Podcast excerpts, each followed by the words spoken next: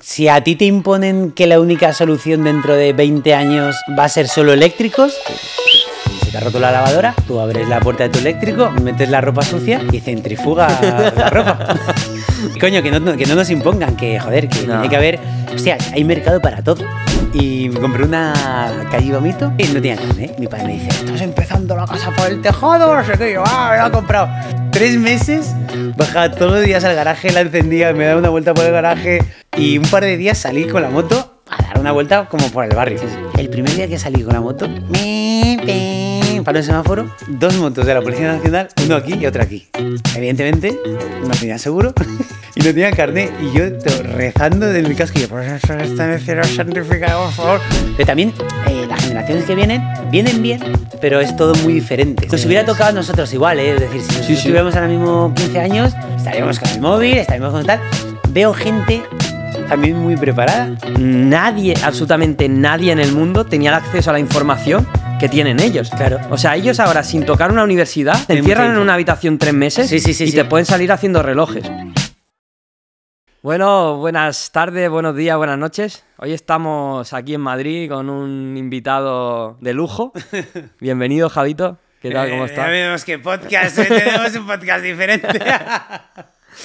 Madre mía, vamos a echar un buen rato. sí, ¿eh? sí, sí, sí, sí. Ya hemos estado hablando, ya, de hecho hay un momento que hemos estado ya calentando tú y yo. Sí, sí, sí, sí. Y joder, muy bien, muy bien.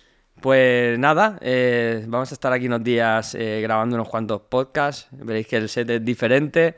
Eh, estamos aquí súper cómodos en un hotelito que nos han preparado. Está muy bien. Y, y nada, pues quería comenzar un poco por preguntar siempre. Eh, al final todo el mundo te conoce con el de, el de menos que coches, ¿no? Sí, sí, sí. Pero, hostia, ahora que hemos estado hablando porque no, no te conocía en persona, eh, mm, hay muchísimas cosas más detrás que estoy seguro de que la gente no conoce, que le va a explotar la cabeza y que a eso me he venido. o sea hay que- muchos melones, ¿eh? Por detrás. sí, por sí, eso, a- al final lo que me gusta de, la, de cuando traemos a la gente es que, coño, si te conocen porque eres eh, Pepito de tal, pues eh, todo lo que hay detrás eh, también es interesante. Claro. Y creo que, que- que- que puede ser muy guay. Y me has contado muchas cosas que... mm, Sí, sí, es hay que darle caña. Genial. Bueno, pues cuéntame un poco de dónde viene esto de, de menos que coches o, o tu, o tu vocación esta de... de- de Menos que cómico. coches. Bueno, yo los coches, o sea, yo en mi familia Mm. siempre hemos estado muy vinculados con el mundo de los coches. De hecho, mi padre, desde que era pequeñito, Mm. pues eh, en mi casa ha habido el mundo coche, revistas de coches, ir a carreras de coches, Mm. eh, camiones, eh, Fórmula 1, mm, motos, o sea, y era muy divertido. Eh, ¿Qué pasa? Que eh, yo tiro un poco por el mundo del humor. Yo llevo siendo cómico, de hecho, fíjate, creo que el, en diciembre ha hecho nueve años que hice los primeros 15 minutos que hicimos a través de, de- de escuelas de artes de la comedia, que el profesor era Carlos Ramos, que actúa ahí en Corta el Cable Rojo, bueno, haciendo improvisación teatral. Y claro, yo llevo siendo cómico pues, nueve años. Realmente no ejerces como cómico desde hace nueve años. Eh, quizás eh, actuando más seguido los últimos cinco años, ¿no? Eh, yo he estado con mi compañero Nacho. Nacho.g saldrá mucho en esta conversación porque Vale. para mí es eh, amigo y, y hermano. eh, y hemos estado juntos en la comedia durante muchos años.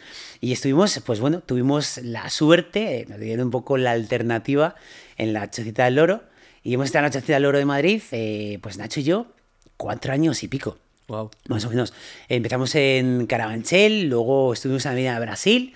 Y bueno, pues hemos ido ahí poquito a poquito, ¿no? Porque luego la, la comedia no es fácil y, joder, pues son, son años y son tablas. O sea, eh, tienes que estar ahí como...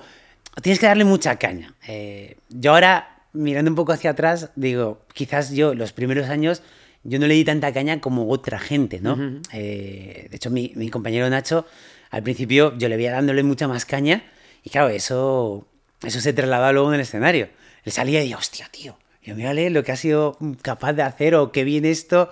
Y claro, tú te quedas ahí eh, yo me, no me picaba, pero sí me, sí me ha dado muchas cositas para, para seguir. O sea, de hecho, el, el otro día tuve un poco reflexión interna, eh, que quizás eh, yo hago monólogos también porque no, Nacho no es que haya tirado de mí, pero sí él ha abierto como puertas y yo he ido entrando y me ha ido flipando más. Claro. O sea, Mm.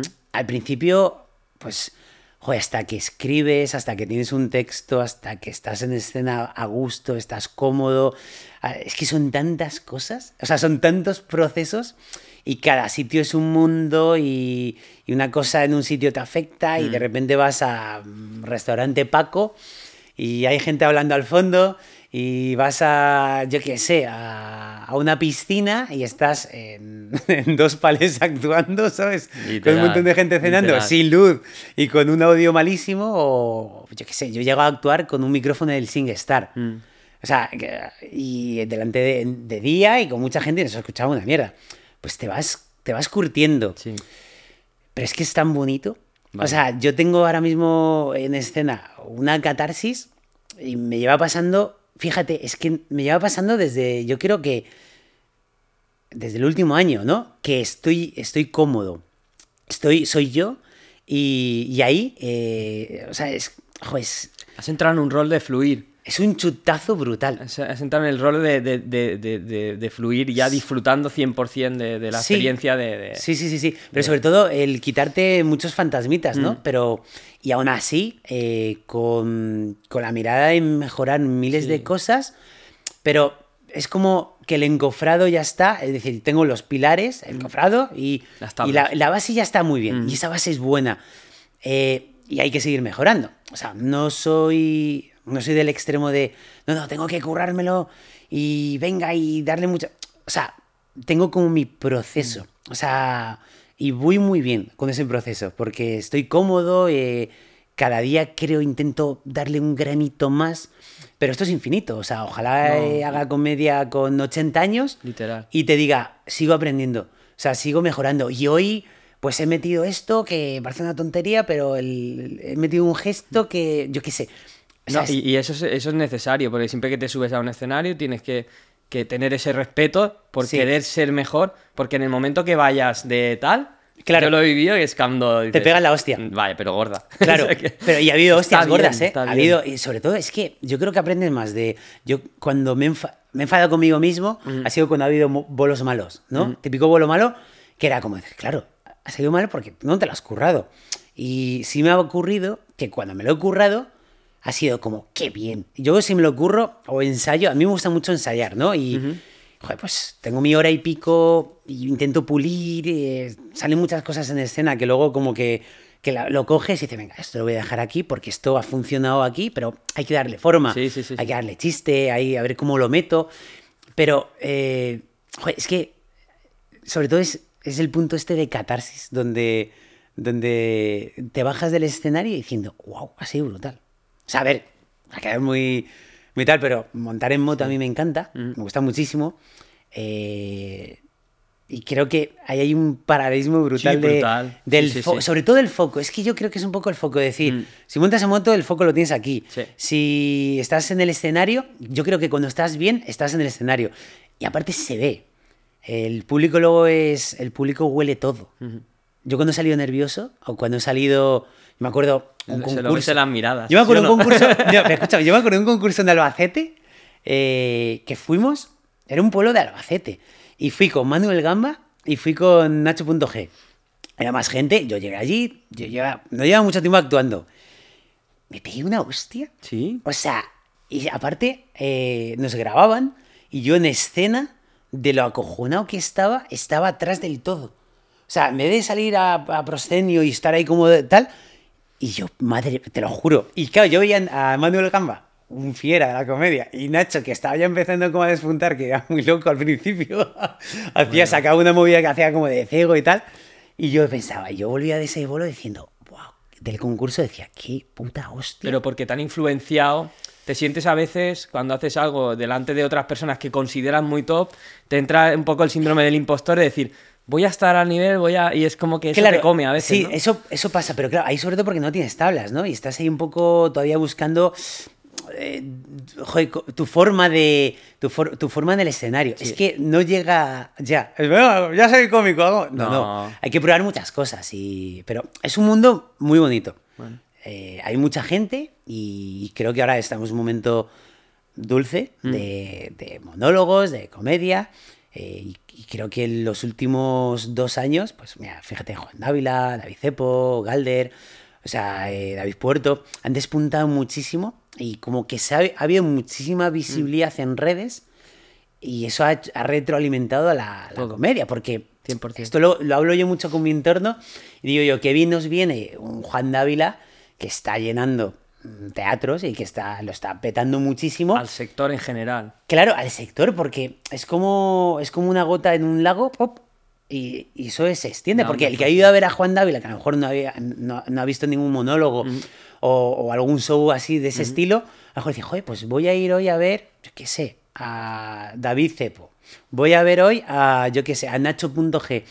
Y es que eso ayuda. Y es que eh, hay tantas. Hay tantos seguidores ahora mismo que siguen en concreto a cómicos que toda esa gente yo creo que está consumiendo mucha comedia. Sí. Y se está notando, ¿eh? Yo creo que en Madrid ahora mismo eh, hay un montón de shows de comedia. Y fíjate que el sábado. Hace dos sábados, solo en Madrid Centro, un sábado, había 77 espectáculos de comedia. Wow. Desde Golfos, desde Chocita, desde el, el Club de la Comedia, desde, ¿sabes? Artistas luego que Capitol. O sea, es que es acojonante. Mm. O sea, el, el momento ahora mismo de, de comedia es brutal. También yo creo que ayuda la, la situación que hay general de la gente, porque vivimos en una de las épocas eh, que, que- que, bueno, se dice mucho, ¿no? De que hay muy poca salud mental Sí. y de que la gente, pues, eh, sufre pues, muchos problemas del día a día y a lo mejor algunos son más serios y otros menos. Pero sí, sí que se tiende de manera natural a, a irte hacia algo que te hace evadirte, ¿no? Y, y- Claro, eh, no sé. a ver, luego eh, yo muchas veces no soy consciente, ¿no? Pero para cierta gente es un poco terapia también. Literal. Si tú eres capaz de estar una hora en escena y, y estás una hora... Mira, otro día una señora que salía, eh, súper maja, me decía, joder, dice, es que aparte estaba llorando todo el rato. Yo la veía así por el rabillo y yo, ¿qué le pasa? O sea, se está, es que no sabía si era alergia. y me dice, dice, es que, me- es que estaba llorando la risa Sí, todo sí, el rato. sí. ¿Sabes? No, no salía de... Y decía, joder, muchas gracias de verdad, porque, o sea, hay gente que luego yo intento saludar a toda la gente cuando sale del show y hay gente pues que, joder, fíjate, solo que uno te diga, oye, gracias, porque estado una hora que me he reído, que, o sea, Muchísimo. es que es súper importante. Esa es la clave. Como que no soy muy consciente, o no somos muy conscientes muchas veces de la labor que tiene el cómico, pero joder, que lo piensas así un poco más detenidamente y dices, pues hay a mucha gente que, que- que le va muy bien esto, ¿eh? Increíble. Es terapia también, ¿eh? Sí, sí, sí. O sea, hay muchos perfiles, pero tampoco lo piensas, ¿no? Mm. Tú piensas un poco en, en- en tus chistes, en mejorar, Mm. en pum, pum, pum, pum, pum. Y, y ese proceso a lo mejor no te das cuenta de, joder, es que esto, esto viene bien a la peña, ¿sabes? No sé. Porque eh, lo hablábamos antes, eh, un poco por poner en contexto a la gente, de que muchos te conocen por lo de menos que coches, pero bueno, como has estado explicando ahora, tu recorrido va, o sea, la gente puede pensar de que sí, tú haces monólogos, pero porque viene de, de que te has hecho viral, no, no, o sea, tú venías de antes, Claro. ha habido un desarrollo ahí ya, y luego ha venido esto, por, eh, por- por- por- porque sí, entonces un poco eh, que la gente también se ponga un, un poco en contexto de que no es por las redes y ya está, que hay todo esto detrás. De hecho, mira, fíjate, te voy a contar algo que no sabías. eh, joder, fíjate un poco mis inicios de todo, ¿no? Mm. Yo hago bachillerato de artes y me pongo a currar. Y me, me- estuve currando en el Telepizza cuatro años. Telepizza de el- gasómetro en Madrid. Sí, sí, empecé con un Vespino y luego el Derby Variant. Sí, sí. Para mí cada, cada salida de la pizza era un gran premio. O sea, yo salía con la moto, te lo juro, me lo pasé muy bien. Y fueron, estuve casi, yo creo que casi cuatro años estuve. Luego creo que me fui, volví y tal, pero estuve currando de eso. Eh, tuve una época de, de dejar los estudios y un poco, estuve como varios meses, como un poco, no a la deriva, sí estaba currando en el Telepi, pero me puse a buscar curro. Entonces, eh, con mi amigo Diego, eh, nos fuimos a nos fuimos a echar currículums y íbamos un poco a currar en lo que, en lo, que saliera, ¿no? En plan de, oh, tal, no sé qué, bueno, vamos a currar. Vamos jóvenes, un poco rebeldes, ¿sabes? Yo ya tenía moto, ahora te cuento. Y, y echamos un currículum en un cantón de barrenderos. ¿Vale? ¿Qué pasa? Que echamos el currículum, era la época de la hoja, y nos llamaron. Oye, mira, que habéis echado aquí un currículum si, os- si queréis ser barrenderos. Y yo, ¿cómo? Y fuimos para allá. Estuve currando dos meses y medio de barrendero. Ojo esto. Eh, dos meses y medio. Y de verdad, eh, pagaba muy guay, ¿eh? Yo ¿Sí? creo que en, en aquella. Hostia. Es que a lo mejor estábamos en 1400 y pico pavos. Y Por currabas de 7 de la mañana a 2 de la tarde. ¿Era a nivel, era a nivel público o era...? No, no, no, a nivel público. O sea, ¿Sí? éramos a través de Urbaser, nos metimos, estuvimos currando. Eh, joder, me acuerdo que fuimos como la sede central y de ahí había como varios, como varios, varios furgos que salían a diferentes puntos. Entonces, mi colega y yo nos miramos y nos montamos con un tío que no sabíamos a dónde íbamos a ir y estuvimos currando en Costanía de los Desamparados, que está en, está en la calle Atocha, cerca de Antón Martín, toda esa zona. Y estuvimos currando ahí dos meses y medio. Claro, época de la hoja. Yo llego allí, claro. Y era como, vale, sueldo de puta madre, firmamos, primer día. Yo me levantaba a las 5 y 20 de la mañana y flipaba. Estuve dos meses y medio. O sea, a mí madrugar me mata un poco. O sea, pero, pero fue un curro muy guay, tío. Eh, aparte, mira, ¿sabes? Claro, ya me acuerdo. Yo curro en el Telepizza y yo tuve un accidente con la moto del Telepizza. Me partí la clavícula por dos sitios. Buah. Justamente enfrente del Telepizza en el cruce, salí volando. eh, un R18 ranchera, R18 ranchera que van a andar. No puse el intermitente. Claro, me pegó y salí volando. Y al caer, partí la clavícula por dos sitios y estuve como dos meses de baja, por ahí Madre más o mía. menos. ¿Qué ocurre? Que durante ese trayecto yo pues no fui, eh, que estaba en segundo de bachillerato, ¿eh? No fui al instituto tal y tuve ese momento de, voy a echar currículums. Pues a mí me dieron el alta una semana antes, eh, una semana, y a la semana ya estaba currando de barrendero. O sea, creo que la rehabilitación la hice como barriendo. Y barría en el centro de Madrid. O sea, yo subía todas las mañanas por la calle Huertas, subía a calle Huertas, y esto fue hace, hace 19 años. Eh, hace 19 años, creo que dejamos ya el 15 de enero, hace 19 años que, que ya dejé de ser barrendero. 19 años, ¿vale? Me gusta. A ver, fue una experiencia. Yo ahora, cuando veo a alguien en la calle barriendo mm, a las tantas de la mañana, por la noche o cualquier, digo, para mí, ojo, ¿eh? Fue un Sí, sí, curro telita, ¿eh? Yo me acuerdo que llegar el capataz, que se llama Ignacio, y llegar el típico día que se escondía a ver si estábamos barriendo, si estábamos tal. Yo con mi colega Diego, la es que tuvimos ahí un, tuvimos un tándem muy bueno, porque él estaba a lo mejor en lavapiés y yo estaba en sol. Y a lo mejor estaba el capataz, iba, pues hay veces que andando y hay veces que en coche. Y, y me acuerdo que nos, con, los, con los primeros móviles Nokia nos llevamos, oye Javi, que acaba de venir por aquí Ignacio, está a lo mejor 20 minutos que viene andando. Mejor 20 minutos que parabas, ¿sabes? Y no currabas. O estabas como más Eh. relajado. Pero me to- nos tocó la época de la hoja. eh, y yo he estado del Paso del Prado. Te lo prometo, el primer día. Y yo digo, ¿yo qué hago aquí? Si yo no llené, yo qué sé, tío, 12 bolsas de hoja, no llené nada. Y fai, fai, yo, esto no se acaba. Y, y más aire, de las hojas. Y yo, joder. Sí, sí, barrer el desierto. Sí, sí, ¿sabes? sí, sí. Y Ya fue ahí, fue curioso. Eh, claro, dejé esto. Eh, cuando dejé, dejé barrendero, tal, bueno, me puse a buscar curro. Entonces, yo todos los martes compraba motociclismo. Soy muy motero, Mm. me gustan las motos. Compraba motociclismo y había un anuncio que ponía, se necesitaba teleoperador con conocimientos de moto. Y dije yo, hostia, voy a Esta es la llamar. claro, llamé y me hicieron una entrevista en Eurojoy. Eurojoy es una correduría de seguros que está, que está en Madrid. Son especialistas de moto desde hace muchos años. Tú piensas que en el año 2000 eh, ya eran muy cañeros. Cuando no te aseguraban la moto en un sitio, pues ellos eh, sacaron un producto, fueron poco a poco, moto de campo, moto custom. Alguno que a lo mejor esté viendo el podcast le sonará Eurojoy. Y, y llevo de Eurojoy currando eh, algo en mayo, 19 años. Es una pasada. Hostia. Es muy heavy, ¿eh? Sí, sí, sí. sí. Eh, muy contento, porque es una empresa muy familiar, eh, nos han cuidado un montón. O sea, yo, o sea, yo he tenido la suerte de tener unos jefes tan cracks que era como... Yo fui a hacer la entrevista con una Cayuba Mito 125. Ya ves. Y La moto la de mis sueños de pequeño. Sí, yo tenía las Sí, siete sí, marchas, sí. ¿eh? Ahora te cuento cómo la compré porque fue curioso. Y yo llegué a hacer la entrevista eh, con la Cayuba y era como, hostia, tienes, eres motero, ¿no? O sea, entrábamos muchísimos moteros.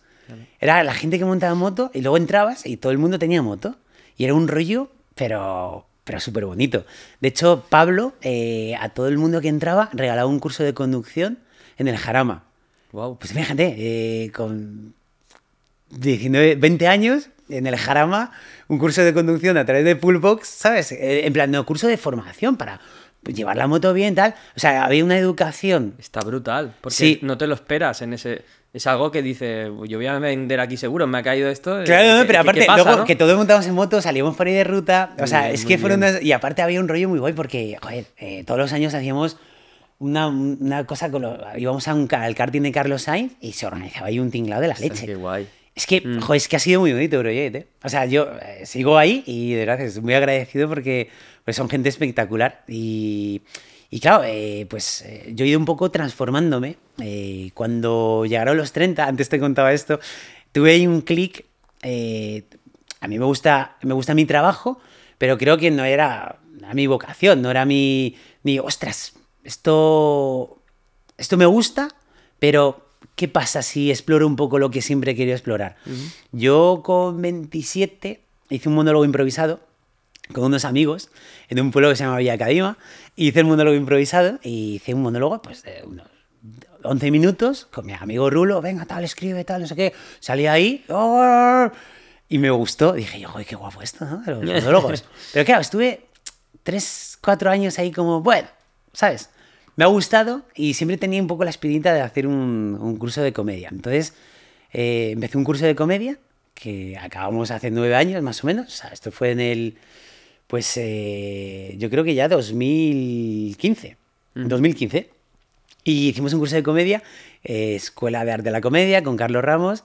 Y ahí fue un poco el clic de todo, porque aparte yo cumplí 30, dejé de fumar, eh, me puse a hacer más deporte. Corría, ya había corrido alguna San Silvestre y solía correr, pero como que también empecé a cuidarme mucho más. O sea, yo tuve, tengo, luego te enseño una foto, te vas a escojonar.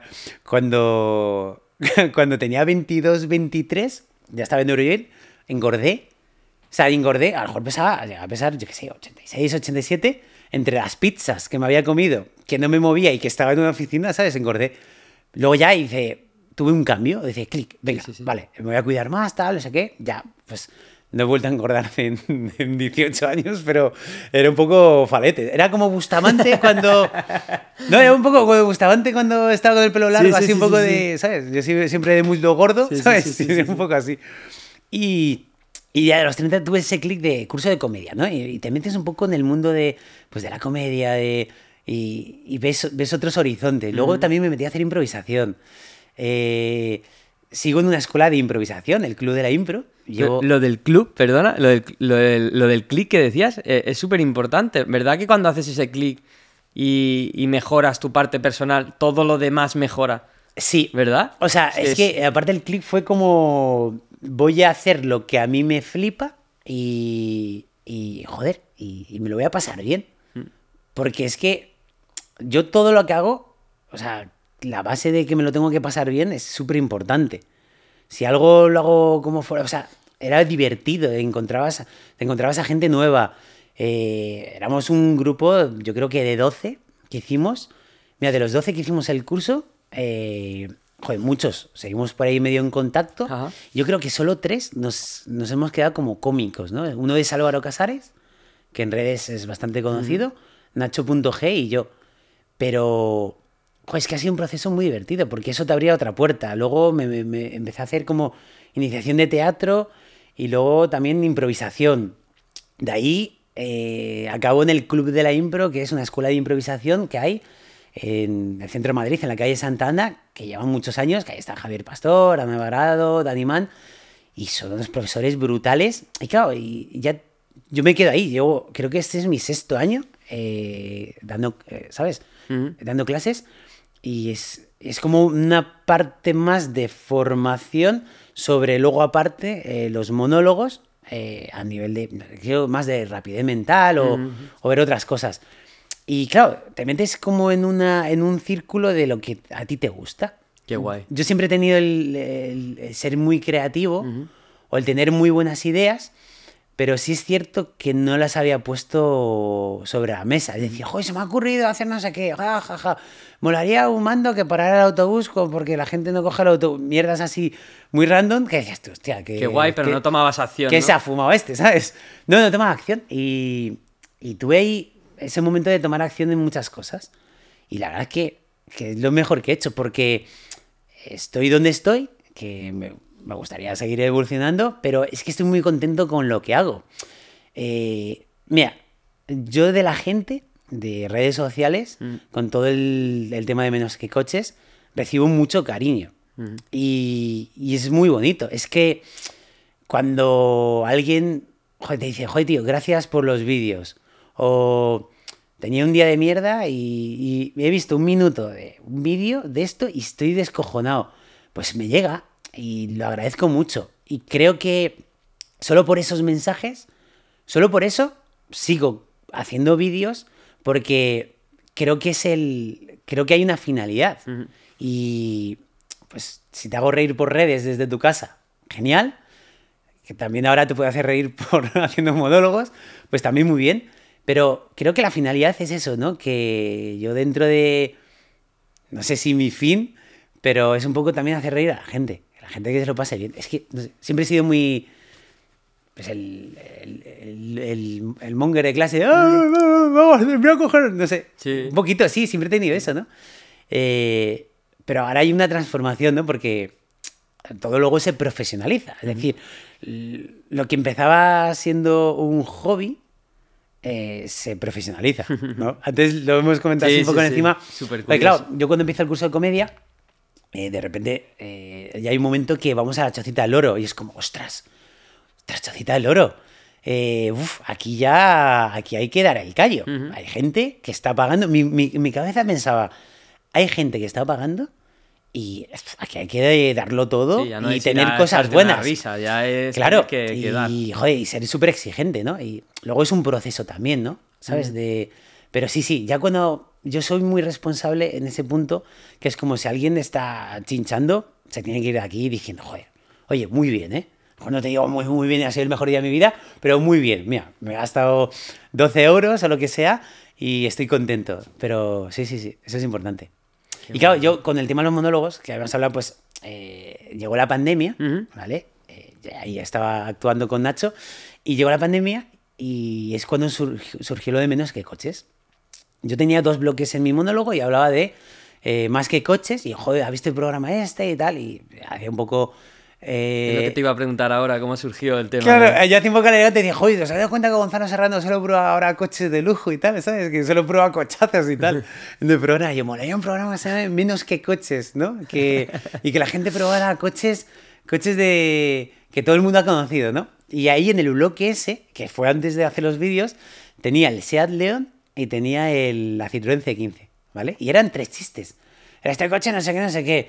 Eh, serán de más fiestas que el hígado, universitario, eh, ¿sabes? Yo qué sé. Y luego de la C15 igual. Y era como muy escueto. Hice, un- hice una final de, de un concurso de monólogos, eh, lo organizaba Helios, y llegué a la final. De hecho, está por ahí grabado, ¿eh? Si pones final concurso de Helios, salgo yo hace, creo que cinco años, del, y sale el bloque ese. Que no entró nada. O sea, es que es un bloque de. eh, La gente cree que esta mierda que es. No, no, bien, pero no, no estaba tan elaborado, ¿no? Entonces, en el confinamiento, el primer día que nos dejaron ir a correr, pues yo vi una Fiat múltipla, que es un vehículo pues bastante, bastante complicado, ¿sabes cuál es, no? Sí, sí, hombre, que voy a saber. Y claro, y la grabé. La de mi amigo Adrián. Sí, sí, sí, sí, pero Adrián, qué grande, Sí, sí, Adrián. sí, un La. Multilab. eh, o sea, sí, se llama Multilab. es un grande, tío. Sí, sí. Qué buena. Pues, eh, claro, grabé la Fiat múltipla y puse, metí chistes, ¿no? O sea, eh, pero fue un poco curro de monólogo. Yo, vea, voy a meter la Fiat múltipla, si tengo otro bloquecito, y hablo, oye, ¿habéis visto la Fiat múltipla? Entonces, el ejercicio mío fue grabarlo y metí un minuto de chistes. De, "Ah, tenemos la Fiat múltipla, un vehículo que se diseñó de dentro para afuera, eh, yo qué sé, eh, el radar eh, no te saca fotos, sale codificado, mierdas así. Y, y ese vídeo, pues lo lancé a redes. de hecho, creo que publiqué ya YouTube, Insta y TikTok no tenía. Esas dos redes. Hizo ¡pup! Y yo, hostia. Y al día siguiente fui otra vez a correr y grabé una Citroën C15 que estaba en. Estaba en. cerca de Yeserías. Y la grabé.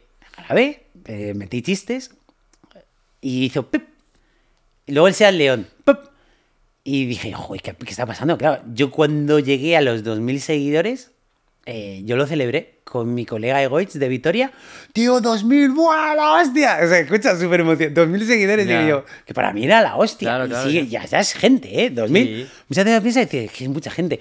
Y lo celebramos. Entonces, eh, yo creo que el éxito de Menos que Coches he sido súper constante. Pero claro, se ha juntado una comunidad de gente que me ha enviado los coches. Es decir, la gente, oye tío, ¿cómo puedo hacer para enviarte el coche? Venga, envíamelo. La gente grababa su coche. O sea, cuando creo que al cuarto o quinto vídeo, la gente eh, entendió un poco lo que era menos que coches. Y a la gente, al propietario de su propio coche, Le hacía gracia. le hacía gracia Claro. y no le importaba no, enviarme. no. Pero sí es cierto que los primeros vídeos eh, había gente que no, tío, pues que te vas a mantener con mi coche, no sé qué. Pero que luego un momento eh, se cambió la tortilla y era como una demanda, oye tío, que te envío este, que no sé qué, que quiero que hagas el mío. Claro. Y de- momento de saturación, de Joder. decir, eh, ¿qué coches tengo aquí? Y joder, pues agradecido porque la peña es que eh, ha colaborado también en menos que coches. Y yo qué sé, ya te digo, que se ha retroalimentado todo, ¿no? Y yo, eh, en el, el punto de, de ser constante, es lo que me ha funcionado. Porque, joder, no, no los he contado, ¿eh? Pero a lo mejor he hecho entre motos, coches y objetos random, desde el Nokia, el Sí, vi. y tal, eh, mejor tengo pues, más de 500 vídeos o 600 vídeos, ¿eh? Ostras. Es que no lo he contado. Luego es un currazo, ¿eh? Eh, Luego en redes pasas por diferentes fases, ¿no? Porque tú empiezas a crecer y hay una cosa que tiene el algoritmo que, que te, te da cositas de tu... "Oh, oh, oh", y de repente te corta. Y empiezas a trabajar más para estar en el nivel que había Menos. anterior. Mm. Y, y fíjate que a mí me ha pillado no mayor, pero ya más adulto para gestionar esto. Y empiezas a gestionar las redes de otra forma, pero hay un periodo de decir, hostia, esto si no publico, o esto no va. Y esa, joder, eh, yo ya llegué a mi dinámica y a mi fórmula, que a unos les servirán, y pues como que me fijé a lo mejor cuatro a la semana, que era un currazo, hacer cuatro a la semana, pero durante una época como que tenía que hacer cuatro a la semana por narices. Y había momentos de estar muy a tope de más cosas y estar trabajando forzado, ¿sabes? Ya. Eh, los mejores vídeos que a mí me han funcionado ha sido Los que no el te vídeo de yo lo que te decía antes el típico vídeo que haces con flow que estás ahí ves el coche no sé qué uh, y, y en 15 minutos o en 10 minutos tienes un vídeo que aparte esos vídeos tú no te esperas cómo van a funcionar Pero la gente lo nota cuando hay flow, lo que tú dices. Cuando fluye, fluye. Es que y es eso se nota. No es lo mismo una entrevista, ¿no? Lo que te decía Sí. antes.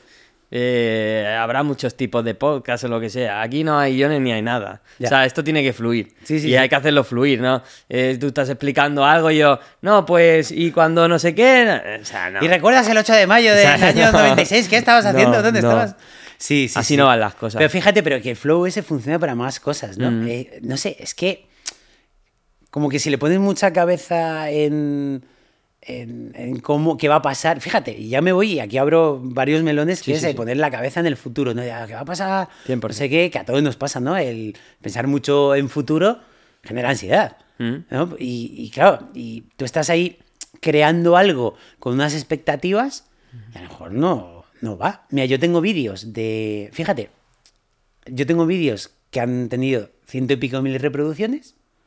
Agosto del 2022. Balón mi casa. Ah, tenemos el balón mi casa. mismo vídeo, ¿vale? Y lo resubo un año y ocho meses después. Y ese vídeo, mismo vídeo, ¿vale? En Instagram, en la misma plataforma, 5,7 millones de reproducciones. Flipa. Entonces, ¿qué piensas? ¿Ellos eligen qué sale, qué no sale? Bueno, uf. Eh, depende de... Yo ya no me rayo, es decir... no mejor, eh, es lo mejor. Yo hago, publico y intento pues mantener un cierto nivel porque, porque joder, pues no hago cualquier cosa. No, publicar. No, no, no. Yo tengo como. Yo suelo hacer ahora tres vídeos a la semana. Y lo tengo como marcado. Que, que veo que algún vehículo saqué hace dos años y lo puedo rediseñar o puedo, ¿sabes? Rehacerlo. eh, He rehecho ya varios. Y porque, porque antes no estaba el formato vertical en, Ya, en ya, ya. Lo ves que está en horizontal y han funcionado súper bien. Mm. Pero yo- yo, yo hay una cosa que hago de vez en cuando que es alimentar al, al algoritmo, ¿vale? ¿Cómo? Imagínate, el algoritmo es una pecera de pirañas, Sí. ¿vale? Están ahí, y claro, hay un momento, si tú no cumples lo que sueles hacer, te hacen, "Ah, no te muestro Sí. tanto. Ah, A todos nos ha pasado, ¿no? Pues yo para que no pase eso, como he publicado tantos vídeos, me cojo y digo, hostia, este vídeo. Bueno, pues el mismo vídeo, pu, pu, pu, editado, y hago ¡ah! a comer. Y alimentar al algoritmo y decir, estoy publicando algo, es decir, no me meto el currazo de hacer el vídeo, pero alimentar al algoritmo con cosas que ya había sacado. Sí, sí, sí. sí. Y de hecho, muy poca gente me ha dicho, oye, es que te ya la has sacado. Es que muy poca gente. Mm. Pero sí que cuando te sales un poco del nicho te... Claro, es eso, es como que yo lo entiendo, que ellos internamente pues harán sus cábalas Pero es para brutal cómo la peña funciona la así. máquina, ¿eh? Sí, sí, es acojonante. Y va, y va evolucionando, ¿no? Va cada vez, o sea, va evolucionando de una forma brutal, ¿no? Mm. Lo que lo que ha funcionado hace ocho meses, Ya no funciona. ahora no funciona, Mm. ¿no? Yo no me quiero volver, volver estratega de. No. Estratega de redes, pero hay unas lógicas muchas veces que yo me, Sí. me autoimpongo y digo yo, ostras, domingo, llueve en toda España. ¿Vale? Llueve en toda España, 7 de la tarde. Y yo, yo creo que es un buen momento. No me ha metido, no me dice, no me ha dicho en una aplicación el mejor momento para tal. Y digo, yo, es que está lloviendo, está la gente en casa. Sentido común, ¿no? Y está la gente así como. Están bastante enganchadetes Sí. muchas veces. Y yo digo, pu- pu- público, mira, pues el, el domingo que está en casa, si se descojona, muy bien. Pero yo creo que este puede funcionar más que, yo qué sé, que, que otro momento. Pero tampoco me rayo. La fase de. De la fase de, ostras, tengo que publicar, tengo que publicar, ya no la tengo.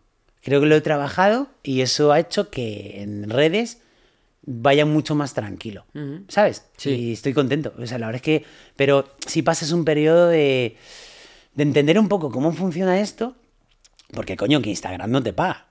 ¿Sabes? Sí, es cierto que vas generando una comunidad, vas generando una segmentación en concreto, que por ahí te entra Publi, que hay un entorno luego muy grande, pero Instagram no paga. Alguien me dijo un día, ¿sabes qué? Creo que fue Miguel, uno de mi trabajo. Me dice, ¿sabes qué? Que estás trabajando gratis para Instagram, ¿no? Y yo, sí. y no lo había pensado nunca así. Dice, trabajas gratis. Y yo, es verdad. y yo, mierda. Bueno, páratelo a pensar. Es como mm, tú en un momento dado pagas. eh, hace poco nos llamaron de más que coches. Sí. La semana pasada. Vale. Para aparecer de publicidad con R9, ¿no? Bien. Eh, el- a día de hoy, que la televisión ya no es ni una sombra de lo que era, el impacto económico para una empresa es brutal, sigue siendo brutal. Sí. Ya no es tan caro, pero bueno, sigue siendo bastante caro.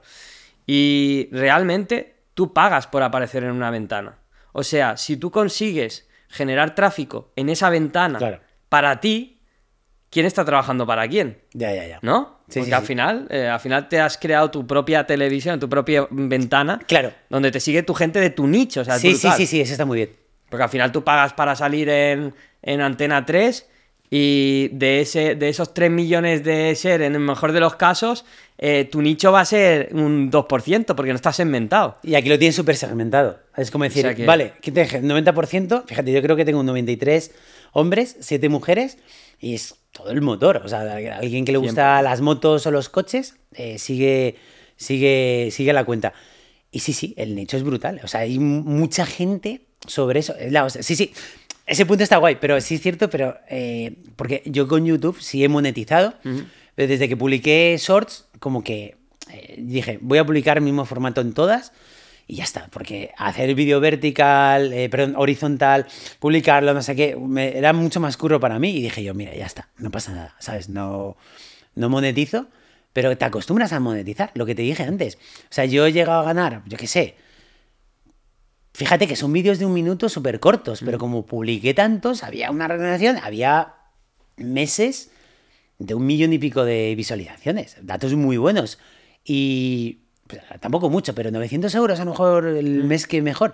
Pero te acostumbras como a ya tener ese dinero, pues claro, tienes que estar continuamente, es como otro melón de, venga, tienes que publicar. Como que te obligas, tengo que hacerlo por Se vuelve un trabajo, se Pero vuelve un deber. al quitarme eso, he preferido decir, no dependo de nada, yo sigo publicando porque me gusta, porque me lo paso bien, porque creando vídeos sigo escribiendo y sigo haciendo chistes. Es una forma también de... Estar activo siempre. De estar activo Mm. y que, claro, pero cojo cosas que también me llevo luego a los monólogos, ¿no? Y esto es muy- está, está muy bien, ¿no? Venga, si hago una comparativa de esto, pues a lo mejor esto luego me viene bien aquí. O metro o un bloque nuevo sobre, yo qué sé, balón mi casa. Tengo un bloque nuevo y va mucho de lo, del vídeo, de- del, del vídeo que, que hice inicial. Mm. Pero dije yo, coño, pero yo, ¿por qué no he sacado mi bloque? Que es algo, un sí, objeto sí, sí. que los millennial hemos jugado y no millennial. Y hostia, y está funcionando que flipas. O el Cheminova, el Cheminova Juguete Mediterráneo, un bloque también que he metido de, de pues, Conecta, conecta con el, con Sí. el rollo, ¿no? De- Claro, y, y el, cu- el curro, pero fíjate lo que es la cabeza, que lo tenía muy separado, es decir, del curro de redes lo tengo aquí y el curro de monólogos aquí. O sea, sí he juntado bloques de menos que coches, pero no había juntado otras cosas. Y hace poco, esto fue en octubre, noviembre, y dije yo, coño, pues si yo ya tengo aquí material hecho, que estás viendo que a la gente le está gustando. Sí, sí, sí. Y hostia, curra un poco por la línea esta, ¿no? Aparte es un poco la línea de la nostalgia, de, de un poco lo que hemos, lo que hemos vivido todos. Pues, eh, desde, fíjate, quien no ha visto humor amarillo, eh, quien no ha jugado a juguetes mediterráneos, Hostia. Está el Choconova, está el Alfanova, el Cheminova. Y a la gente le encanta. Yo de vez en cuando, a lo mejor cada medio año o así, meto una turra de, de stories de cosas que en mi cabeza había borrado. Qué bueno. De, yo qué sé, el push pop, el no sé qué, Sí, los, sí, sí. los gogos de la no sé qué. Y todo eso, y pongo cuatro stories y la gente se vuelve loca porque les trae unos recuerdos Claro, que a veces dices, hostia, y te, y te- y te acuerdas de imágenes, ¿no? Porque a- a- también otra cosa muy fuerte es que eh, yo creo que la gente cuando sea más mayor, eh, la gente de ahora, más Sí. joven que nosotros, los recuerdos que nosotros tenemos no los van a tener. No porque no lo hayan vivido, sino porque el impacto que tienen ahora con el móvil, con la dopamina, de que Ya. estás en los sitios, pero no estás despierto, no estás consciente, hace que mientras tú no estés consciente no te vas a acordar de eso nunca, porque no, no lo estás viviendo con los cinco sentidos. Estás con el móvil y estás viviendo un momento mágico, a lo mejor de lo que sea con tus colegas, y te vas a acordar cuando te quedes sin batería y empecéis a recordar, Ya. hostia, y, y creo que eso se, se está perdiendo mucho. O sea, va a ser otra generación de otra forma Mm. eh, y yo creo que evolucionarán pues de otra forma. Yo sé que lo que yo he vivido ha sido muy bonito y yo me lo paso muy bien. Ayer hablaba con un amigo mío y decía, y nos salieron las, los primeros ciclomotores que teníamos, pues lo típico, que los trucabas, que no sé qué. Y es que esa época fue tan bonita. Hoy he estado un montón de rato con Facu Sí. hablando de, de cuando teníamos las motos trucadas, Claro. que, bueno, hemos hecho locuras. Eh, Que siempre, yo me acuerdo, mira, aquí en Madrid íbamos mucho locuras. a Calleja. Tú ibas a Calleja y querías meter aquí para. Yo tuve una Derby FDS. Y yo quería meter aquí para una Derby FDS con escape Yasuni y no sé qué. Salían. ¡Guau! Tengo ¡Qué un, felicidad! un 74 aquí. Y escucha, y lo montaba, yo lo montaba con mi padre. Y tío, nociones de mecánica de. Ostras, fue una época. Increíble. Qué bonito, ¿no? Era como. Pero a nivel de motor, esto es precioso, pero el jugar en la calle, el, el no llamarte, el decir, quedamos a las 5 en el parque, ya está. Fin. Y a las 5 estabas en el parque. Y si no había nadie, pues bueno, y llamar al teléfono y yo, oye, bajaste, no sé qué. No, que estoy malo, que no sé qué. Ah, bueno, venga, hasta luego. O llamar por una cabina. Yo me acuerdo, yo me acuerdo de tener 14 años y llamar a, por la cabina telefónica a la radio de mi pueblo, de, de Pontareas, de, o sea, el pueblo que hay al lado, que había una radio, y llamar, oye, mira, pues quería dedicar una canción y tal, y saludar a mis amigos de Galicia. for, for, for". ya ves. Ostras, y escribir cartas. O sea, hace poco una amiga mía me envió una carta que yo la escribí en verano y era como, no me jodas. O sea, ¿Qué me sorprendió y yo, que yo, o sea, escribíamos cartas. Ya ves. Le llegaba la carta, oye, pues mira, el verano muy bien, tal, no sé qué. Estoy a- y, y me sorprendió y dije yo, tío, qué bonito. Yo, yo creo que yo soy millennial y hemos evolucionado, ¿no? Sí. Hemos ido primeros móviles, no sé qué, conexión, pa, joder, Nos ha explotado la cabeza muchas veces de muchas maneras. O sea, hemos pasado de estar en la calle jugando en el suelo Sí, sí, a tener una tecnología en nuestras manos que, que, que, que, no- que nos hemos adaptado a todo y le hemos cogido con muchas ganas porque no existía nada. Claro. Pero ha sido increíble. Yo, de hecho, le contaba que una de las experiencias más bonitas empresariales que he tenido fue que yo, pese a ser joven, eh, he tenido uno de los últimos videoclubs ¿Qué al uso. Y, Tío, y ¿en serio? y, y fue muy gracioso porque la gente yo cuando compré el videoclub, la gente, yo se lo decía a mis amigos que ya estaban todos cerrados prácticamente y me decían, tío, pero tú eres tonto, ¿o qué? ¿Cómo te compras un videoclub? Y te lo voy a petar, porque Pues la... Fue una de las mejores decisiones que tomé. porque- Blockbuster cerrando. No, no, cerrando no. Cerrado hace años ya. Qué o sea, en mi ciudad quedaban tres Sí, sí, sí. y este era uno de ellos que era al que yo iba desde pequeño. Qué fuerte. Que el tío un día pasaba por ahí y me dijo, hostia, Víctor, que voy a ¿Qué te cerrar? ¿qué tal? Y le dije, mira, digo, no saldrá. Digo, pero prepárame un poco los números tal, que yo vea. Y claro, eran tres hermanos. A lo mejor se repartían, habían facturado, yo qué sé, 40.000 euros y ahora facturaban cuatro. Claro. Pero repartían entre tres. Y yo dije, hostia, si me lo quedo yo solo y lo tengo como extra de tal y tal. Y hostia, me tiré tres años eh, haciendo la tarea que a mí me hacían de pequeño de asesorar, de, de explicar las películas Sí, sí, a sí, los niños, a los padres. Era súper bonito. ¿Tenías zona X también? Sí, pero la quitamos muy rápido. Sí, sí, que tú porque- ibas a X, que ibas, Sí, a, sí. ibas ahí con tu padre a una película y decías así como ¡Hostia! Lo Pero estaba hay". mi mujer y venían los abuelos, todo, y venían los niños. Era muy, muy, muy bonito. Mira, yo me acuerdo, yo tengo grabado el olor a cinta. ¿Tú sabes O sea, cuando abrías la cinta que hacías clac, clac y hacías... No, es que los DVDs también. Era como ¡Wow! O sea, era un trabajo muy bonito. eh, Sí. Yo tenía la- el cajero ese que preparaba las películas. Sí, y sí, sí, tenía cuatro cajeros Vale, qué automáticos. bueno, tío. Que era para cuando cerraba la gente lo podía coger. Claro, sí, sí, podía alquilar. Pero hostia, eh, el proceso de los carnets, tú cuentas, los ordenadores Qué eran fuerte. Pentiums con pantalla de tubo. Qué fuerte, yo los tío. tuve que actualizar y tal. Sí, sí, sí, sí. Y los carnets de socio los hacía imprimiendo un código de barras que lo pegaba en una tarjeta y Vale. la tarjeta de socio. Qué fuerte, tío. Y luego tenías que pegar los códigos de barras en los CD.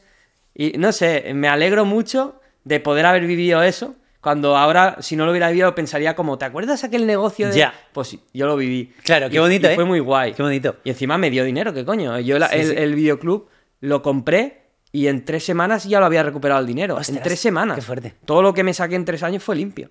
Qué bueno. O sea que, bueno... Joder, sobre todo los recuerdos, ¿no? Porque yo tengo el recuerdo de incluso con colas, el tío que cogía comida, ¿qué- ¿cuál quieres tal? Esta, pu, pu, pu, pu, pu. Ir con ilusión, o sea, es decir, que no teníamos las cosas inmediatas. Nada. Es que creo que hay un tema ahora y mismo. si que es- llovía, había que ir lloviendo con el paraguas al videoclub, coger la película... O sea, a, nosotros creo, y a ver, sin querer poco a poco queremos todo más inmediato, pero ahí no teníamos una inmediatez. No. Y había como más paciencia de muchas cosas. Sí. Eh, ahora es todo ya. Yo quiero ver una película, ¡puf! pero qué guay el proceso de ir con tu padre o con tu madre o con tus padres o con tu hermano que iba ya los dos solos. Esa no, ¿eh? Esa no, y tenías que elegir la película que ibas a ver. ¡Guay, la hostia, tío! Mira, yo, yo creo Terminator 2 Sí. es la película que más he visto. Yo también. Bueno, no es la que más he Yo de visto, las pero que más. he disfrutado. Pero me sabía lo- entero, todo. Joder, es, que era, es que era una época muy bonita, ¿eh?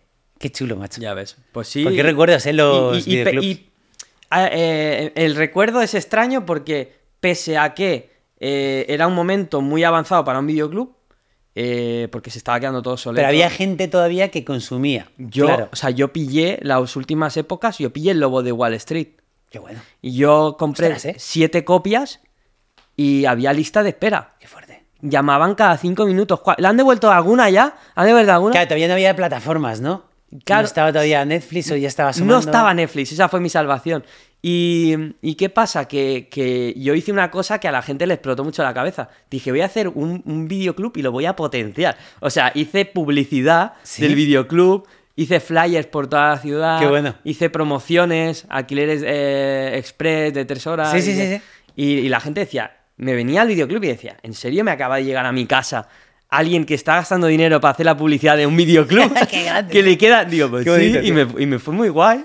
Y, y, y- y, hostia, y, y fueron, fueron épocas chulas. La última de Torrente Sí. estuvo tres meses agotada. Qué fuerte, tío. 24 horas. Qué fuerte. O sea, era. Sí, que luego había películas que sí funcionaban y que. Lo ponía en Facebook. Claro. Hacía un post en Facebook. Mañana vamos a traer no sé cuántas copias de tal. Sí, sí, Eh, sí. Yo qué sé, los mercenarios. Vale, qué Las bueno. primeras de los Sí, sí, sí. mercenarios, la 1 y la 2 creo que pillé. Y, y bueno, aquello era... Y luego tú vendías lo que tú quisieras vender. Claro. Si a mí me gustaba mucho, por ejemplo, eh, eh, la película Sin Límites, la de la pastilla esa del cerebro. Sí. que- pues yo venía a la gente y como me gustaba mucho, será, y a lo mejor era una película que ya tenía y la estaba Oye, alquilando esta es todos los muy días. buena, tal, no sé qué. Qué bueno, tío. Y era muy, era muy, era muy gratificante. Sí, había unos 90 y unos 2000 muy chulos. Sí. Oye, yo creo que los 90 fueron una época Sí. brutal, ¿eh? Sí.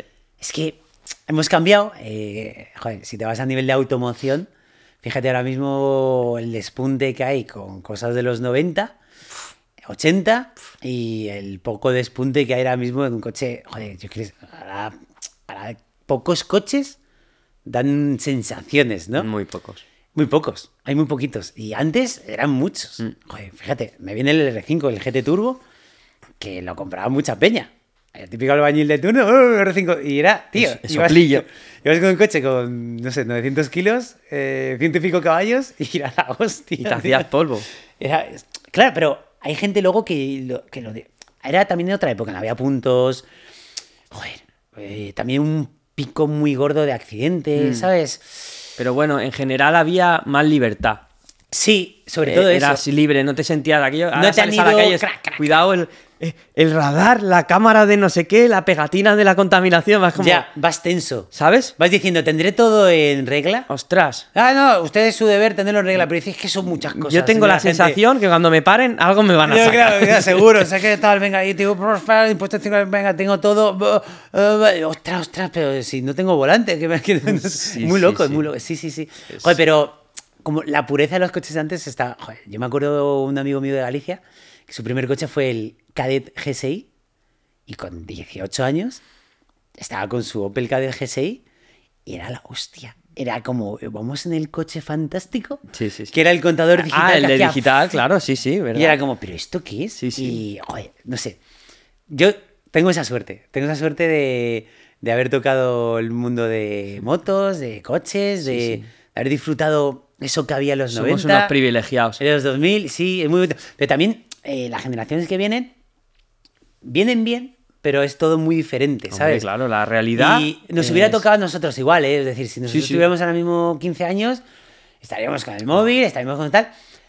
Veo gente también muy preparada siendo muy joven. Sí. Que es como, oh, este. Es, el- es la cara, es la cara oculta de la moneda porque nosotros, aunque fuéramos eh, el mejor eh, emprendedor o lo Sí. que tú quieras con 10 años, nadie, absolutamente nadie en el mundo tenía el acceso a la información que tienen ellos. Claro. O sea, ellos ahora, sin tocar una universidad, se ponen, se encierran en una habitación tres meses Sí, sí, sí, y te pueden salir haciendo relojes. Total. O sea, y eso... Sí, hay mucha información ahora. Sí, sí. O sea, creo que va, va a haber peña muy preparada Mm. y, y bueno, y habrá, pues como todo, a lo mejor también en nuestra época, a lo mejor había algún perfil, ¿no? De, bueno, pues, eh, estoy de fiesta, estoy de no sé qué. A lo mejor Sí. había más fiesta, pues no sé, se han quedado Bueno, eso, más está- eso siempre lo habrá, que el que le Sí, gusta, el que está deseando, eh, lo que hablaba eh, el otro día de viaje a- de, de venida para aquí, para Madrid, lo íbamos hablando, de que mucha gente, eh, su rol de vida, y, lo, y lo habrá, lo había, lo hay y lo habrá.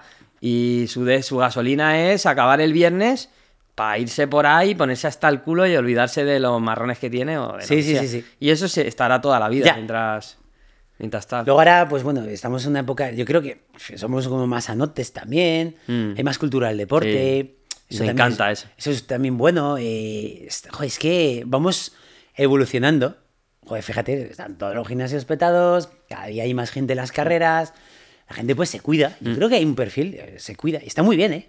Y creo que el deporte un poco para, para este trajín de vida que llevamos viene muy bien. Sí. Y para el desarrollo personal. Claro, O sea, es casi. A mí no me encaja en la cabeza una persona que tenga un potencial grande en cualquier nicho, ¿eh? deporte, de lo que sea, o sea, de, de, de- Sí. de emprendimiento, lo que sea, y sea un tío que no se cuida nada, que no hace deporte, que no. Porque al final eh, en el cuerpo pasan cosas a nivel químico y que si todo eso no está alineado es casi imposible sacar un foco, Ya. ¿sabes?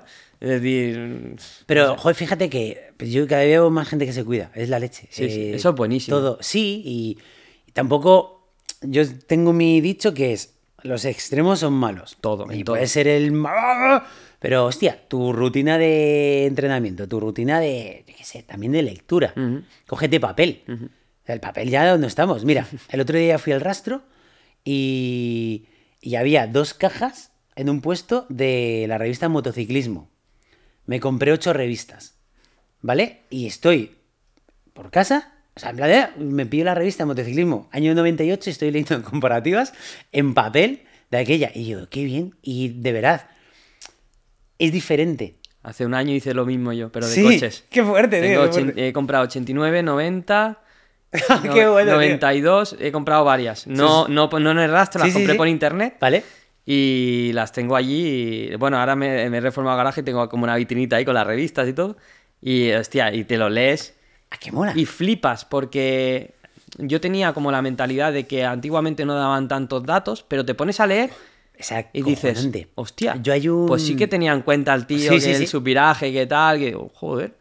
Ahí, joder, yo de vez en cuando cuando me documentaba para, para coches así antiguos que no sabía, eh, creo que es eh, Piel de Toro, se llama, que está por... Pones Piel de Toro y salen comparativas de los años 70 de muchos coches. Hostia. Y es la leche, el a dónde iban, tío. Brutal. Pero brutal, consumo, velocidad punta, este, la dinámica, este coche eh, ya se iba un poco de adelante si entrabas, los frenos, pero un nivel brutal. Pero escrito. Escrito, tío. Ah, ¿Qué pasa? Está, está como está como escaneado todas las comparativas de, de coches Qué guay. antiguos. Creo, es piel de toro, sí, creo que es de piel de toro. Es piel de toro. ¿Has Y- visto uno que es un, Gallego. un gallego que habla Sí. rollo antiguo? Claro, sí, como. Sí. En el año 1912. Mola muchísimo. el- Es salió el Renault tío. 12, la flecha dorada, un vehículo que no sé Sí, qué. sí. Háblate, el tío ese se esa Escucha, si nos documentos viendo, de motor. documentos, documentos, documentos de motor, ¿eh? Se llama documentos de motor. no, no, es la hostia. Sí, sí, buscarlo, documentos de motor. Compara- yo me he visto muchas. Me encanta. Es, pero que te saca el díptico de cuando se vendía el coche y Sí, dices sí, tú, sí. pero ¿qué es esto? Este señor ¿de dónde ha sacado esto? Muy bueno ese tío, ¿eh? Muy bueno, ¿eh? Muy bueno, muy bueno. Hay gente muy buena, ¿eh? Sí, sí, sí, sí. Así que bueno. Y lo que te contaba un poco de... mm, eh, Vamos a hablar, el mundo de las motos. Yo me compré... Yo cuando Por curraba en el Telepizza, no tenía carne de moto y me compré la Calliva Mito. Mm. Yo me fui a Caja Madrid, 125. eh, 125 Sin siete carnet. marchas. Me fui a Caja Madrid. Yo me fui a Caja Madrid con las nóminas del Telepizza y les dije, bueno, quería un crédito de 3.500... ya eran euros. 3.500 euros. Y él dice, ¿perdona? Y yo, sí, que comprar una moto. Tío, me lo dieron. Y me compré una Calliva Mito que me vendió un tío de Bilbao que venía a currar aquí a los Covendas, tal. Era eh, Bilbao 9847 CM. Era la hostia, tío. Y me la compré y no tenía carne. ¿eh? Mi padre me dice, estás empezando la casa por el tejado, no sé qué. Y yo, ah, me la he comprado. Pues no me saqué el carnet hasta que no pasaron tres meses. Tres meses, bajaba todos los días al garaje, la encendía, me daba una vuelta por el garaje y un par de días salí con la moto a dar una vuelta como por el barrio. Sí, sí, sí. El primer día que salí con la moto, calle Arganda, pi, para un semáforo, dos motos de la Policía Nacional, uno aquí y otro aquí.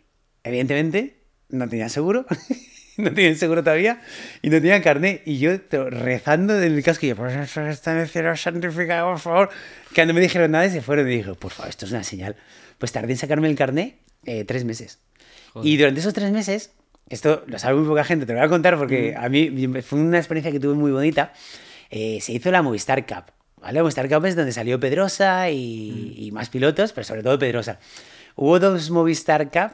Hubo la que salió Pedrosa y creo que un año después, o dos, se hizo la segunda Movistar Cup. Pues yo me hice la Movistar Cup. eh, no era hasta 17 años y yo me colé. Falsé la fecha de nacimiento. Falsé la, la fecha de nacimiento. Y me acuerdo, en un ciber, eh, me rellené la ficha, lo metí y tal. eh, me llegó un correo, oye, ya te hemos pillado y tal. Tal día en el jarama, tienes que llevar casco, botas, mono, tal. Y ¿En yo con serio? 19 años, yo era un flipado de las motos, mucho, muy flipado. Por aquel entonces tenía la Derby FDS que, que me compró mi padre, Mm. eh, la Calliva Mito en el garaje y no había ido en moto de carretera, es decir, no tenía nociones de moto de carretera. Me habían dejado pues a un colega, típica de 50 de carretera, Sí. pero que yo qué sé, que andaba como un poco en Las carretera. RS1, ¿te acuerdas? Las Sí, sí, 50? sí, o las que eran- RS50 y todo. Muy buena, pues, la Riju. Pues, pues me colé y hice la, hice la Movistar Cup. Claro, a todo esto, mi padre flipaba y decía, pero, pero, pero desgraciado, pero ¿qué, ¿Dónde es- vas, qué no? estás haciendo? Pues me acuerdo que fui como el último en inscribirme ya en el Jarama y, y me dieron el dorsal 112, que tengo todavía guardado el dorsal, que era un peto. Lo tengo guardado. Pues yo me metí y fue uno de los mejores, de los mejores días de mi vida, porque, claro, eh, aparece Alberto Puig. Bueno, chicos, ¿qué tal? Un montón de chavales, gente con caravanas, Copa Rieju.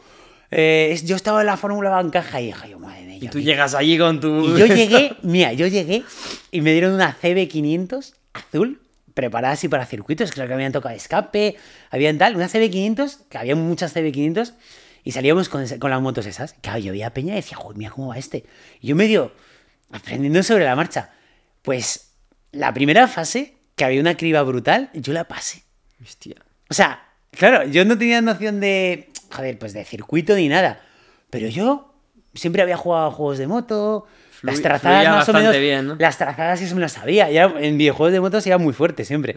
Y, y, y, tío, fue como una mañana brutal porque yo veía a mi padre, a mi hermano y a, mi, y, y a un colega mío, a Diego, les veía como las gradas pasarme y yo pasaba, les veía y yo, venga, aquí voy a apurar más, aquí voy a frenar un poco más, me abro, venga, ahora detrás de este que, que va fuerte y voy a ver un poco tal.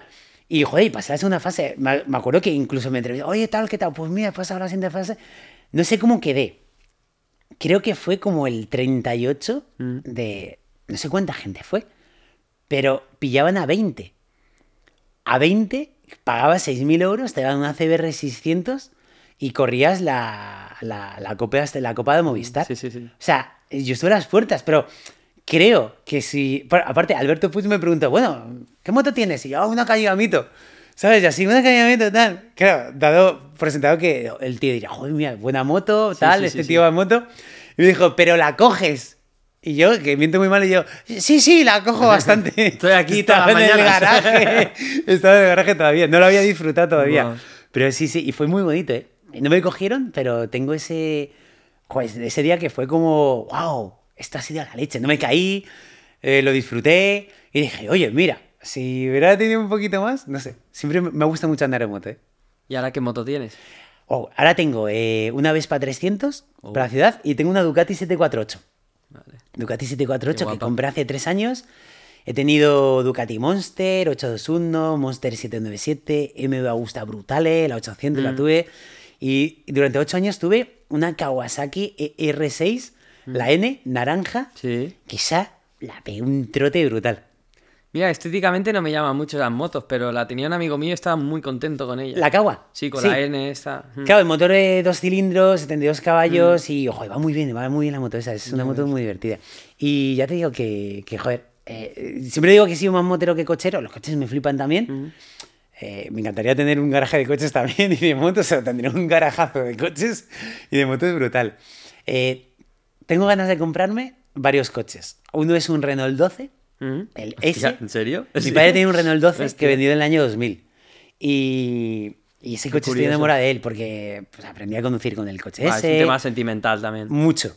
De hecho, mi padre lo vendió y no- es que y hasta hace poco eh, con un colega estuvimos ahí medio siguiendo la pista del coche y tal. Mm. No sé si lo llevaron a Marruecos y ahí ya murió, no lo sé. Me gustaría tener ese, un 850 me encantaría tener. Yo es uno de los coches que me faltan. El coupé. Eh, no, no, yo el nor- Normal. El normal. Bueno, uno, uno de, uno de mis sueños más locos es hacer un 850 proto. Que ¿Sí? lo hicieron en otro país. Vale. Que está tirado en el suelo sanchado y con motor de moto. Ostras, qué bueno, tío. Ese, y con el color blanco original Sí, sí, sí, entero. sí, sí. Y, pero bueno, pero sí que tiré para atrás mucho con los coches, porque al final tenemos la edad que tenemos, Claro. pero no hemos vivido la época de los de los 127, que a mí de pequeño me gustaban mucho, Ya, de los qué R5, bonito. y al final me los fui comprando todos y los fui disfrutando todos Qué mucho. bueno, qué bonito. Y es, es una de las mejores también cosas que he hecho, porque son coches que no pierdes dinero, Ya. que no dan problemas de mantenimiento, Sí, sí, sí. y que luego si lo tienes que vender, pues no ha sido nunca una mala decisión tener un 127 ni un Panda. Que no, no, que está muy bien. y aparte todo eso está en alza ahora, ¿eh? Sí. Fíjate, ahora quizás ya es momento de ostras, Sí. ¿eh?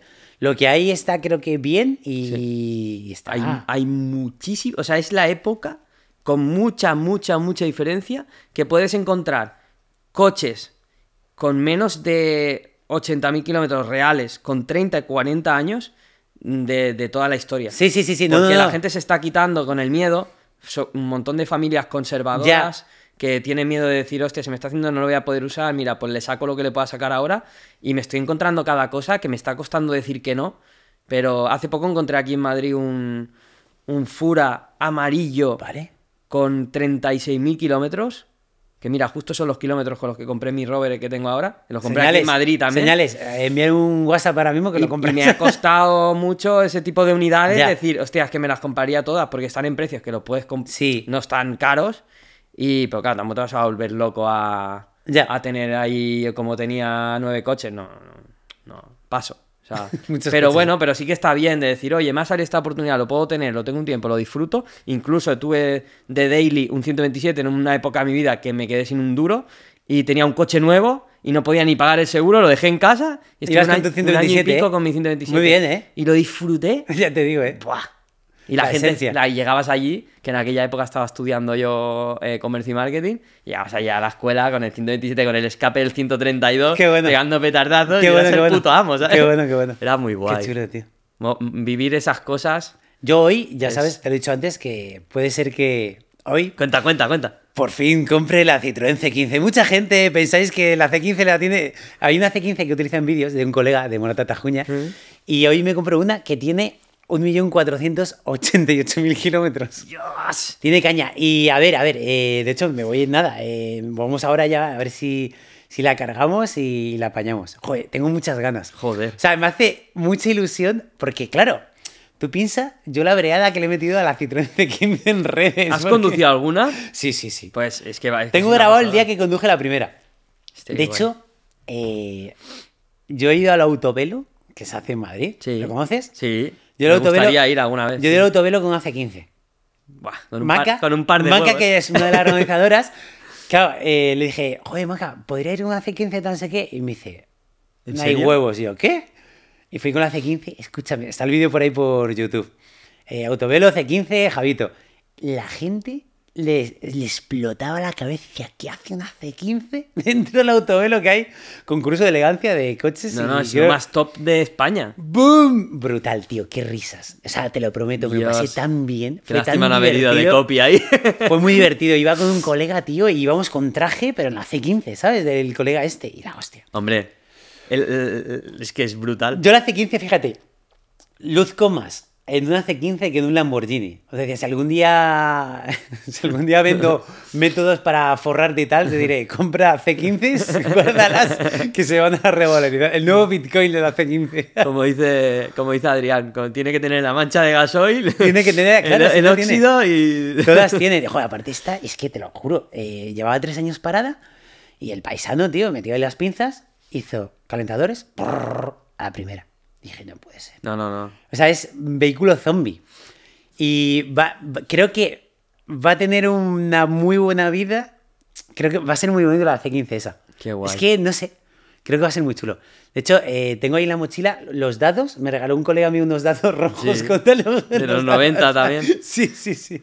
Pues no sé, a ver, la- eh, imagínate, además, con 1.400.000 kilómetros, la de historias que tendrás hace 15. Claro. Si tuvieran una GoPro ahí de por vida, fliparíamos. Sí, sí, te imaginas, ¿no? Que se hubiera habido todo el trasiego de. La de familias que habrá pasado, todo. Joder, es que, ¿sabes? que fíjate lo que hacían antes, ¿no? Hacían coches. Es que- Bueno, mira, la C15, si no recuerdo mal, no he visto el dato, pero más o menos por la experiencia. Eh, es una furgoneta que salió en los 80, Sí. 80 y poco, ¿no?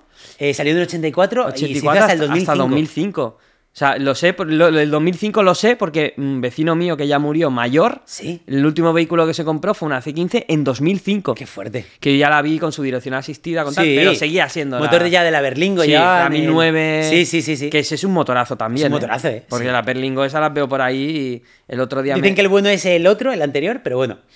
Que está muy bien, ¿eh? hace poco me dejaron una con, con 400.000 kilómetros. Berlingo. Hecha polvo. Claro, iba que flipas. Y mm, arrancaba la primera y tendría todo roto, porque sí que, sí que la, la Berlingo ya tenía más problemas de, de fabricación de pues, los conmutadores, todo esto se, se rompía, Sí, sí, sí. las intermitencias, la- pero ya. lo que es el motor en sí, Sí, el motor era como la base era muy buena. yo creo que de los últimos motores de PSA Ya, que buenos. te puedes jugar ahí. 2000 HDI, ese fue muy bueno también, ¿eh? Sí, sí, eh, es la el, de misma 90, época. el de 90 caballos es, Es la de misma cabra. época. Eso es duro, el 90 duro. caballos, lo único que tenía era el, el, el autotensable del embrague, que era un cable que cada X kilómetros se hacía mucha ciudad petaba. Es verdad. Mi colega Y- Manolo tiene un 206 con... Y es lo único, pero a nivel de motor, Joder, motor duro, ¿eh? yo es que las he tenido todas en casa esas. De hecho, la, la historia, en muchas familias había una C15 Sí. y en mi familia pues también. Ha habido, qué bueno. Eh. Mi abuelo tenía una empresa de materiales de la construcción y cuando yo era pequeñito, la, la furgoneta que había de materiales era una C15. Qué grande. Y yo me acuerdo que mi abuelo iba a comprar o a llevar eh, a una obra, porque vendía materiales de la construcción, eh, tochos,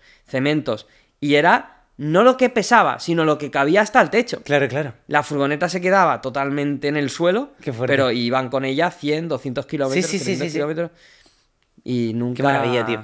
No, no, si era la. Si es que, joder, yo. ¿Sabes lo que pasa? Que la coña que había eh, no para de superarse porque de repente aparecen C15s por ahí y dices tú, tío, ¿en serio?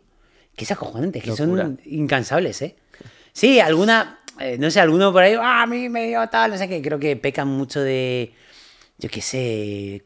¿Qué era? Mm, algún cojinete, no sé qué, pero por el desgaste, que eso se cambia, pum, pum, pum, ya está. Al final. Pero poco más. Pero es que son, son infinitas, ¿eh? Aparte, fíjate, la, en el 2006 todavía se vendían C15 matriculadas como del 2006 Mm. y las del 2006 F. tienen etiqueta medioambiental. F, chaval. Es muy heavy, ¿eh? 15F. Es muy heavy, ¿eh? Buah. De- o sea, etiqueta medioambiental, o sea, que te podrías ir al centro de Madrid Pues- en plan de, oye, chicos, bum, bum". A mí, yo, o sea, yo tenía que haber sido mi primer clásico, tenía ¿Sí? que haber sido una C15. De hecho, a mí mi C15 preferida es la misma que le gusta a Adrián, que es la primera serie, Vale. la que lleva el intermitente integrado en el faro, Vale, ya sé cuál es. eh, de color beige Sí. y con la llanta de tres Y con, tornillos. luego con la puerta de atrás que es solo de una, es una puerta Eh, entera. exacto. Esa es la buena, ¿eh? Y la, y la rueda de tres tornillos. Tres tornillos, es verdad. Qué fuerte, tío. Pues, Qué bueno. ¿qué pasa? Que yo un día, no sé qué estaba haciendo por casa, no existía ni Wallapop. Y eso que, pues bueno, todos hemos echado miles de horas en mil anuncios en la época, ¿no? Sí. Y eso que pasando coches, tal, veo, veo una foto con 5 o 6 C15 iguales de esas, ¿sabes? Pero todas perfectas, ¿Las ¿sabes? Sí, eh, bueno, eh, la foto era de, de, mm, de, de- como de, un- de un- de una nave Vale. y había varios coches, motos y había las C15. Bueno, total, yo voy allí para las C15. Porque vi a C15 y dije, "Buah, esto es joya, o sea, era... mm, eran de empresa. ¿Hace cuántos años fue esto? Fua, yo qué sé, 12, 13. Qué fuerte. Total, que, pero ya eran clasicazos. O sea, yo para mí claro, en mi cabeza decía, ¡buah, la Muy C15 bien, ¿eh? primera serie! Bueno, total, me presento allí y era una empresa familiar de dos hermanos que había cerrado. Vale, eh, tenían. Claro, mi sorpresa fue cuando yo voy a ver la C15, me enamoró de todas y me encuentro enfrente dos coches tapados que eran dos, dos SAP 9000 Aero. aero, turbo, con todo el kit aerodinámico, rojo en los dos, misma matrícula, solo cambiaba un número, Qué fuerte. que se habían comprado en su época, Sí, sí, sí, uno cada hermano, ¿Vale? Y le habían hecho muy pocos kilómetros, los tenían allí. Yo ya flipando, tenían motos, Vespas, Montesas, todas de ellos. Y total, que le dije al tío, digo, oh, ¿quién me- algo me voy a llevar, algo me voy a llevar. Y el problema es que la empresa había cerrado, estaba a nombre de la empresa, no se podían cambiar de nombre. Oh, qué puta. Entonces dije, guau, ¿para qué quiero un vehículo que no puedo...? Total, que al final eh, lo único que vi que no tenía papeles y que no hacía falta era una cota. Ay, te lo llevaste, es que bueno. Y iba con un Golf eh, MK2 que tenía en aquel momento. Y... Y dentro, ¿no? Y la metí para adentro.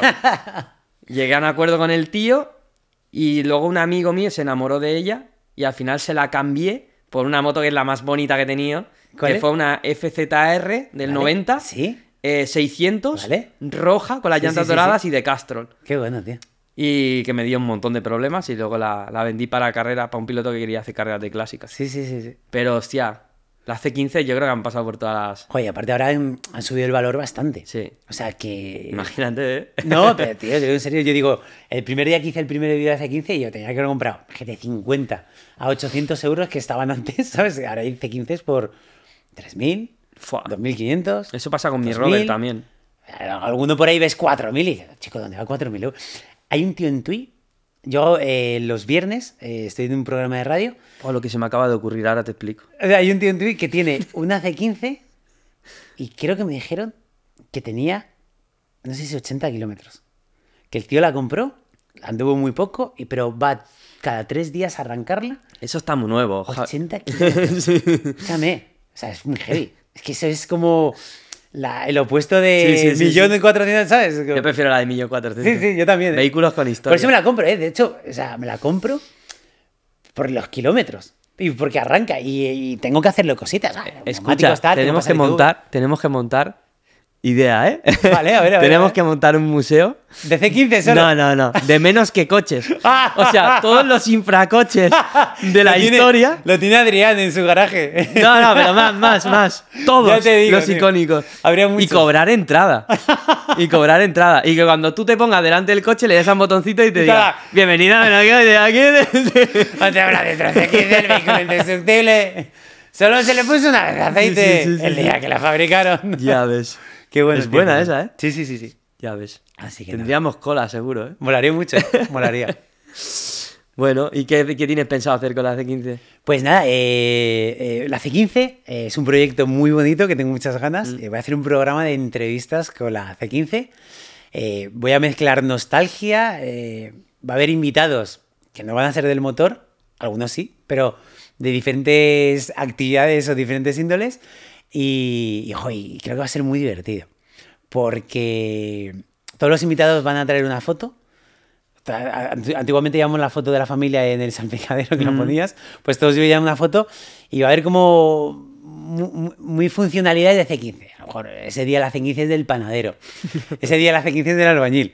Y, y ahí estamos, estamos ahí currando. De hecho, la C15... Y tú caracterizado, entiendo. La C15, claro, no, no, yo, la- yo- yo iré condu- conduciendo, de hecho, si el invitado quiere conducir va a ser la hostia también, que lleven una C15 con casi un millón y medio de kilómetros. Y es un poco el proyecto que tengo ahora. Eh, joder, tengo muchas ganas, estoy ahora cerrando y cincelando muchas cositas. Ya Qué sabes chulo. que hacer un podcast o, o hacer un programa de entrevistas, joder, es un currazo. Sí, Hay verdad. mucho curro por detrás. Pero, joder, muchas ganas, ¿eh? Y a ver si hoy, por fin, tengo el decir, wow, ya la tengo. Es que ya teniéndola, ya voy a hacer clics, ¿sabes? Muchas Si- ganas. Si te, si te la quedas hoy será un día guapo. El día que rodaste Sí, el podcast, es te verdad. compraste la C15. Ojo, ¿eh? Que- Sí, sí, sí. O sea, eh, si tengo la C15, o sea, si habéis visto ya este vídeo meses después, que sepáis que la C15 la compré justamente el día que rodamos el programa. Así que, de hecho, me voy ahora a buscarla. Así que eso. Lástima que no me puedo ir yo, si no, me voy para allá también. Y nada, y poco más. eh, luego el tema de monólogos, pues a toda la gente un poco que, Mm. que quiera irme, pues tengo fechas. eh, Madrid, eh, voy a Zaragoza, voy a Sevilla, eh, luego voy a Valencia, Valencia voy ya en octubre, algunos bolillos que haré en agosto. La gente que me siga por redes, pues... ¿Tienes calendario de...? Sí. O sea, si te metes en Instagram, luego sale Lo, lo de vamos a, lo ponemos en la descripción del Sí, vídeo. vale, bueno, sí, Y como- ponemos el enlace de- a las actuaciones. Sí, sí, ahí estoy. ¿No? Y, nada, y el monólogo, muy- o sea, no es todo rato de menos que coches. De hecho, he juntado nostalgia de los 80 y 90 con coches y con, y con situaciones que todo el mundo tiene. Así que, que ahí nos vemos. Si queréis una risica, pues. guay. Y me has traído aquí ¡Ah, la lata de menos que coches! esta latica que, vamos... Ojo la lata, ¿eh? Qué grande. Y aquí... Hay dos pegatas dentro de, de las pegatas A ver, a ver. de la C15 que menos que coches. ¡Buah, brutal! Una va Si la pegas, Una va para el patrón. si la pegas en el patrol, ganas 10 caballos más. Pues esto está hecho. Esta mañana va para el patrón. qué bueno, qué Muchas bueno. gracias, tío. A ti siempre. Muchas gracias. Y la otra, ya veremos. Buscaremos un sitio guay para. Yo te digo que luego no pasa la ITV con ella. Dice, no, es que el coche está sobrepotenciado. Hombre, esto. Sobrepotenciado. Qué guapo, tío. Muchas gracias por, por traérmelo. Y, me- y muchas gracias por venir. Nada, tío. muchas gracias a vosotros. Ha sido un Eh, placer más y- veces. A ver si, yo qué sé, si, joder, aparte hoy voy como un mega pelado, pero me quedaba hablando tres horas. Mm. Es una cosa, no, pero yo hablo. Yo como caliente Ya, hablo ya, ya. muchísimo. Voy a Eso abrir bueno. huevos diferentes y todo. Es fácil contigo Así que hacer nada. un, un podcast. Muchas gracias, muchas gracias. Pues nada. placer. Que vaya muy bien y, y nada, que toda la gente que le guste los coches, que mantenga los coches que tiene, que yo qué sé, que, que creo que muchas veces mantener lo antiguo Mm. es rendir homenaje también a, a la, a la familia y a toda la gente que ha currado mucho por tener un coche, porque antes no era 100%. tan fácil. 100%. Porque en los 70 luego la peña curraba mucho y el primer coche en la familia era como un cambio brutal de todo. Y creo que, que antes de, oh, este coche, no sé qué, joder, pues, oye, pregunta, ¿alguien quiere, alguien, en vez de llevarlo el desguace, tío? El fin de, el fin de semana pasado eh, tuve esta conversación con un amigo en una concentración de, que hacía un amigo que ha abierto un taller nuevo. Y, y estaban todos como muy desmotivados, como diciendo, eh, bueno, ahora qué va a pasar con los coches, mejor venderlos todos. Y decía, vamos a ver, el coche que, que valga dinero va a seguir valiendo dinero Sí. aunque esté aparcado en un garaje.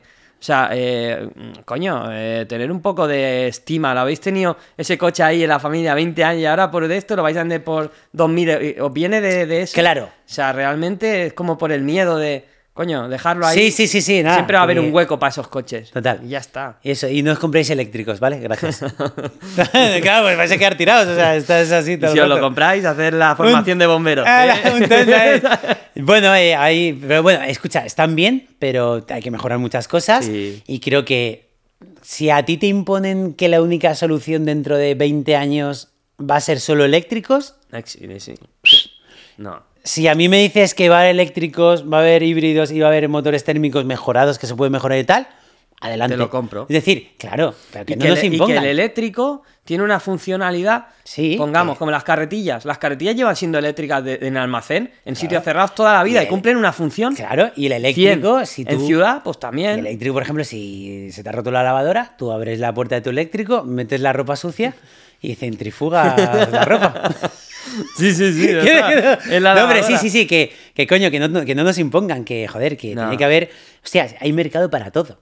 Y hay gente. Es que es así, es que es así, no te puede imponer. Si te imponen, la gente se enfada. Sí, Ese es el problema. sí. Si es como, no, se va a acabar el motor térmico. ¿Cómo? Bueno, en Alemania se ha- han acabado ahora las ayudas para los eléctricos. ¿Pero has visto cómo están Esas son reculando? noticias que... ¿Pero ¿Has visto cómo están reculando? Sí. Y luego tampoco se, se, se, se se ve tanto, ¿no? Pero la peña no es tonta, ¿sabes? O sea, te pueden ocultar información, pero ya está reculando. Hay marcas que han dicho, no, no, pues vamos a seguir trabajando en motores térmicos para mejorarlos y todo. Y es que, tío, cómpralo, compra la idea. Claro. Que- y que toda España la compre. Y decimos, oye, a partir de mañana nos cambias el cerebro y todos queremos eléctrico. ¿Tú me puedes dar a mí soluciones para el 70% de coches que están aparcados en la calle? No puedes, no hay, Pero no hay si nada. no puedes, ¿para, ¿para qué? ¿Para qué limitas? Es que inviable. en el día tal vamos a cortar ya los coches de gasolina. Vale, y tú vas a tener solucionado todos los problemas que haya. Que no, pues, tío, acuéstate un rato. Sí, y yo un poco Que por no- terminar, eh, como brico consejo de todos, si tenéis una C15 no tenéis problemas, ¿vale? O sea, ya lo tengo. C15, la clave de todo. bueno, tío, gracias por Muchas venir. gracias, de verdad. Bueno. Encantado, ¿eh? Estar aquí con vosotros. No, encantados nosotros, tío. Genial. Bueno, nos vemos en el próximo. Un abrazo a todos.